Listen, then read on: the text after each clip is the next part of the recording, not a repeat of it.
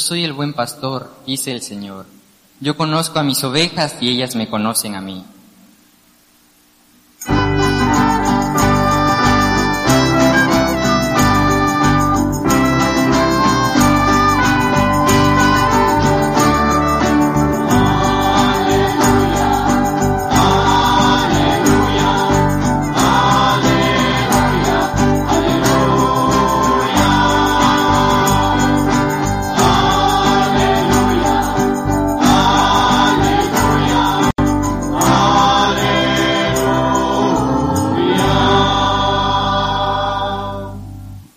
El Señor esté con ustedes.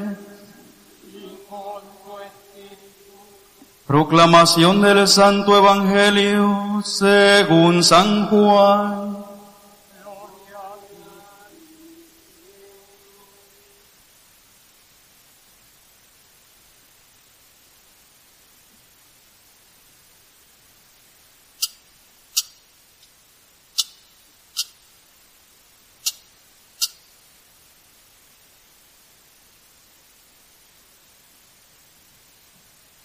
En aquel tiempo Jesús dijo a los judíos, mis ovejas escuchan mi voz, yo las conozco y ellas me siguen. Yo les doy la vida eterna y no perecerán jamás. Nadie las arrebatará de mi mano. Me las ha dado mi Padre y Él es superior a todos y nadie puede arrebatarlas de la mano del Padre. El Padre y yo somos uno. Palabra del Señor.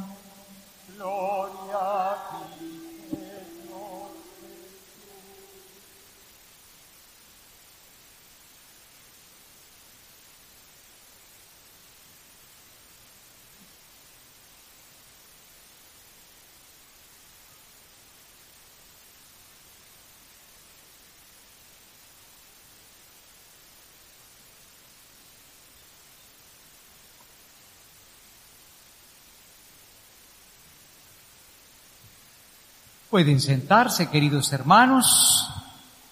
No me digan que sienten calor. No. ¿Saben por qué sienten calor? Porque las ovejas tienen mucha lana y la lana da calor. Pero no tengas pena. Aquí traje el cuchillo para quitar la lana. Después a cada uno. Digamos juntos, jóvenes, gracias Señor Jesús. Somos tu rebaño, el rebaño del buen pastor, y nos has dado, Señor, la vida eterna. Un aplauso al buen pastor resucitado. Ahí está Jesús resucitado. Ustedes saben lo que pasó el Viernes Santo. El Viernes Santo crucificaron a Jesús, mataron a Jesús, y se cumplió lo que dice el profeta Zacarías.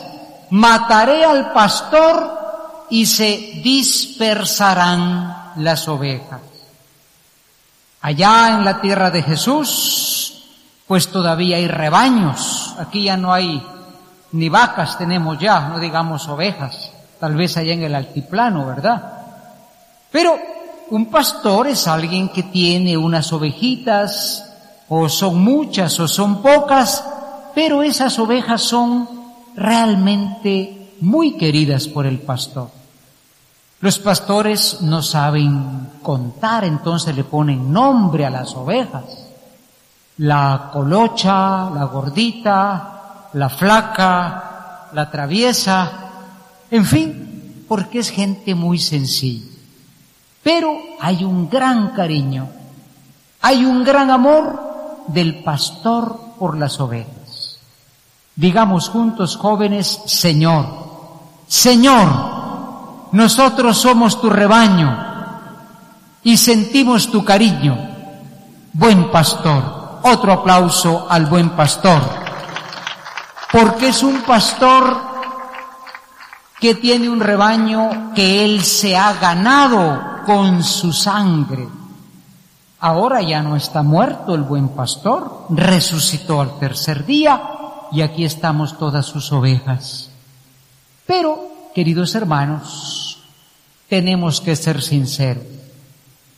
Dice la palabra de Dios que ese rebaño iba creciendo y creciendo. Y qué bonito, porque nosotros, solo los católicos, somos mil trescientos millones en el mundo. O sea, somos la religión más grande del mundo. Aparte están los hermanos no católicos, los musulmanes, los judíos, los chinos y todo lo demás. Bueno, es un rebaño grande pero es un rebaño que tiene debilidad. ¿Cuál es nuestra debilidad? Acabo de venir de Santa Lucía con su malguapo. Ahí bendijimos un monumento a todos los que murieron en la pandemia. Mucha gente murió en la pandemia. Son dos años que no teníamos esta Pascua. ¿Por qué? Porque la pandemia estaba muy fuerte. ¿eh? O sea, mientras somos humanos, somos débiles. Claro, esto lo puedo decir yo que apenas estoy pasando los 40. No digamos ustedes que son jóvenes llenos de vida, pero, pero somos débiles. Mientras somos humanos, somos débiles. Por eso le pedimos al Señor que proteja nuestra vida. Porque mira, muchas cosas te pueden quitar la vida. Una bala perdida, una pandemia, un accidente, pero Cristo te quitó la muerte. Un aplauso al Señor Jesús. Cristo nos quitó la muerte. Y como decíamos en la oración, desde que somos bautizados, desde que somos bautizados, aunque muramos físicamente, tenemos esa vida eterna. Digamos juntos, gracias Señor. Tú me cuidas, aunque yo no lo sienta, porque me quieres, buen pastor. Pero hay otra debilidad. Te voy a contar un cuento a ver si no se me pica la lengua. Como decía Capulina, me gusta el chisme. En Guatemala hay una iglesia católica y 48 mil iglesias evangélicas. Jesús decía en el Evangelio, Padre, que haya un solo rebaño y un solo pastor. E, eso ya no es pandemia, eso es un defecto muy grande, la división del rebaño de Cristo, ¿no? Y cada uno va formando un grupito, hay más iglesias evangélicas que escuelas, que farmacias. Una cosa tremenda esto, ¿no? Bueno, yo lo digo porque no pensemos que es lo mismo la Juana que la Chana. ¿Eh? La Juana es la verdadera Juana, en cambio la Chana es la, la percudida, la despeinada. No, digamos juntos, Señor, en tu rebaño hay Eucaristía por eso somos tu verdadero rebaño. Otro aplauso al Señor Jesús. Eh, mm. es que mire, nosotros los católicos no sabemos la Biblia y me sacan ahí los versículos bíblicos. Bueno, también el diablo se sabe toda la Biblia, ¿eh? Pero el diablo no comulga, porque está Jesucristo presente. Yo quiero contarles estas cosas, queridos hermanos, porque es una realidad muy tremenda. Ustedes son jóvenes de una Guatemala que tiene una iglesia católica y 48 mil iglesias inscritas en el Ministerio de Gobernación. Y la cosa va para allá. Y dice uno, ¿será lo mismo la Juana que la Chana? Pues no. Ahora, ¿qué tengo yo que hacer? ¿Cómo es este rebaño del buen pastor? Para ser verdadero discípulo del buen pastor, hermanos, lo que decía Jesús. Repitamos juntos, las ovejas de Jesucristo, escuchamos su voz en medio de todas las voces. Escuchar la voz de Dios, Dios mío. Cuando yo era joven, hace pocos años, en Guatemala habían tres canales de televisión. Blanco y negro, por cierto. Ahora dicen que en el cable, no el cable de colgar ropa, sino el cable de la tele, llegan hasta 200 canales. ¿eh? Mañana, tarde y noche estás escuchando uno, estás escuchando el otro, que compre aquí, que compre allá, que haga esto, que vengas a esta iglesia. Es un bombardeo. Entonces, hermanos, esto es importante. No es que no hayan voces, sino hay que distinguir la voz del buen pastor. Naturalmente, para eso tenemos que poner oído a la palabra, porque la palabra de Dios nos dice cosas reales, verdaderas, importantes. Digamos juntos, como un joven mantendrá bien su camino. Señor, sino escuchando tu palabra. Pero a veces tenemos oído para todo. Cuentan que una vez había un patojo así, quinceañero. Yo soy quinceañero cuatro veces. Saca la cuenta, pero soy quinceañero. Bueno. Y un día, este quinceañero pues ya estaba grande, ¿no? Y el papá dijo, este muchacho yo lo quiero mucho. Y tenían una su finquita por ahí, un su terrenito, y dijo, bueno, le voy a hablar ya como un hombre casi, ¿no? Ya va a cumplir 18 dentro de poco. Y se lo llevó a la finca, le dijo, mira, le dijo, hijo, esta finquita es de nosotros, y cómo nos ha costado la finca, y yo la heredé de tu abuelo, y del bisabuelo, y, y mira, esta finca va a ser para ti, esta finca es tuya, yo quiero que tú la cuides. ¿Qué me dices? ¿Y sabes qué hizo el patojo? Se sacó unas cosas de aquí. ¿Qué me estaba diciendo papá? ¿Cómo se llaman esos cuentos que se pegan aquí? Audífonos. Este no estaba oyendo nada. Estaba oyendo otra cosa. Entonces, qué importante en la juventud distinguir, porque tenemos todo el mundo gente que nos habla una cosa, nos habla otra cosa, y es el tiempo de la confusión. Por eso Jesús dice, mis ovejas escuchan mi voz y yo les doy la vida eterna. Recordemos, hermanos, que este rebaño del Señor es un rebaño para que seamos fieles. ¿eh? Qué tristeza yo veo que aquí hay como 500 jóvenes, ¿verdad? ¿Cuánta lana va a salir de aquí para que cortemos la, la lana de las ovejas? Pero, ¿dónde están los demás? El domingo es el día del Señor. El domingo es el día que no es tuyo ni es mío, es el día del Señor.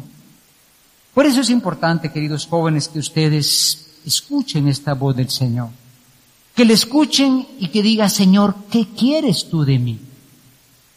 Y hoy nosotros estamos, pues, celebrando el domingo donde nosotros pedimos por las vocaciones para servir a la iglesia. ¿Tú sabes qué es una vocación? A ver, que el que me diga qué es una vocación, entra al sorteo del micrófono. Ah, mira, ahí y a la seño ya contestó una llamada.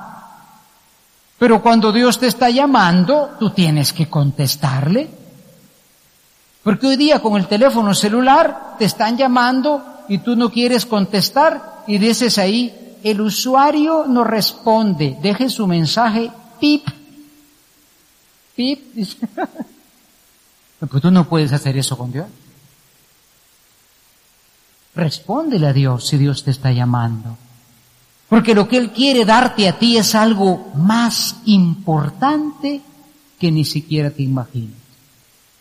Queridos jóvenes, yo tengo aquí a mi lado a dos sacerdotes, puros patojos, están todavía por kilometrar. Démosles un aplauso a estos eh, padrecitos porque ah, uno más flaco, el otro más gordito, pero bueno, de todas las ovejas hay en el rebaño del Señor, ¿verdad? Pero yo creo que ellos debían contar su vocación. ¿Cómo lo llamó Dios a usted, Paz? Cuente pues cómo lo llamó Dios. Cinco segundos.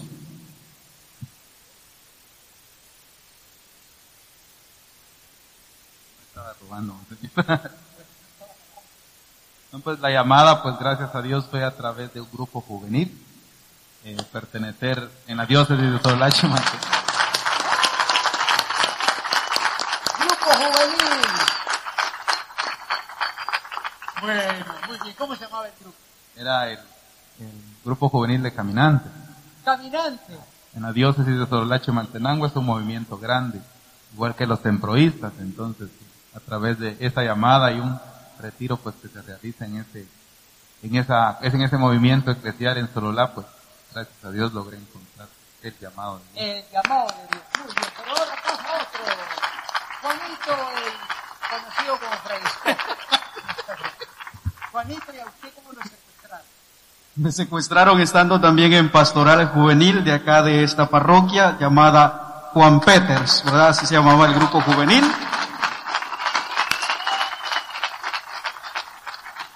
Yo no quería, pero Dios sí quería. Entonces así fue este llamado y por ello estoy aquí. Otro aplauso a Juanito. Pudo más el Señor que Edgar y que Juan. Bueno, yo también no es que vine de otro planeta, ¿eh? A mí Dios me llamó muy jovencito, yo tenía 12 años cuando entré al seminario. Y puedo decirle que nunca dudé en que Dios me llamaba y yo le agradezco mucho a mi mamá que falleció hace 40 días, a mi padre, que siempre me apoyaron. Porque mira, la vocación no es para tu papá, ni es para tu mamá, es para ti. Tu papá te dice, ah, yo quiero que tú seas un ingeniero y compres un ingenio. ¿Cuándo va a ser eso posible, gato? Yo quiero que tú seas esto. Sí, los hijos pueden recibir ayuda de los papás, pero un papá tiene que dar lugar a esa llamada del Señor. De manera que si tú sientes la llamada del Señor, oiga, oiga, quítese los audífonos de estar oyendo ahí a Maluma, ¿cómo se llama eso? El hobby, el que va a venir a Guatemala, Chovy, Bonnie. Eh, ahí sí te sobran los oídos, ¿eh? No, la llamada del Señor, digamos juntos, vocaciones hay. Hace falta descubrirlas y apoyarlas. ¿Dónde están los amigos del seminario? Por ahí están. En Santa Lucía había un grupo muy grande. Los amigos del seminario son los que ayudan. Bueno, también económicamente, ¿eh? Porque cuando un joven siente una vocación, pues va al seminario y no es que no come. Come por lo menos cinco veces al día.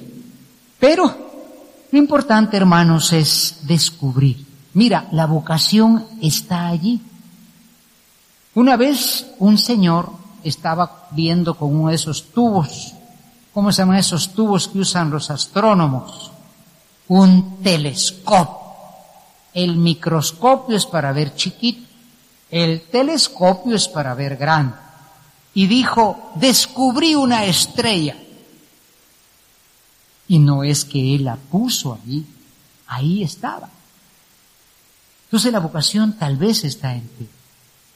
Pero si tú no le pides a Dios descubrirla, bueno, pues pasarás la vida, como decía, entre la Juana y la Che. Pidamos mucho al Señor que haya sacerdotes.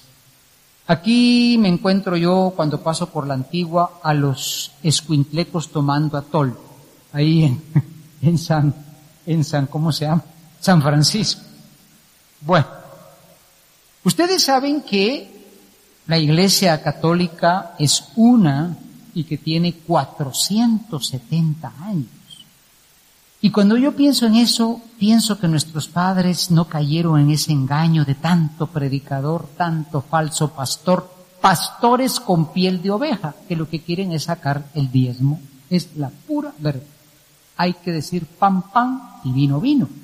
Puede ser gente muy buena. Todos tenemos parientes, bueno, de otra religión. Pero una cosa es importante. Si no tenemos sacerdotes, se va perdiendo el rebaño del Señor. Allá en la antigua, en el año 1785, había, bueno, Guatemala llegaba casi hasta Costa Rica, ¿no? Había mil sacerdotes. ¿Cuántos guatemaltecos pudo haber habido en ese tiempo? Cuatro, cinco millones. Ahora somos dieciocho millones y todavía hay mil sacerdotes. Yo, yo lo digo porque ustedes tienen que sentir esta preocupación. Yo siento una preocupación. Si el rebaño no está atendido, vienen otros y te van jalando, que si no acepta te va a dar COVID, que, total, una serie de cosas que esto no es lo que el Señor quiso porque dijo, Padre, que haya un rebaño y un solo pastor. Sigamos fieles, queridos jóvenes, en el rebaño de Cristo. Pongámosle atención a la voz de Cristo, porque ustedes nacieron en una época muy peligrosa. Ahora abundan las voces, muchos le hacen más caso al Facebook que a su mamá. Total, e-, es una de batalla de te quieren jalar por aquí, te quieren jalar por allá. Sigamos la voz del buen pastor y oremos para que no falten pastores al rebaño del Señor en el nombre del Padre, del Hijo y del Espíritu Santo. Amén.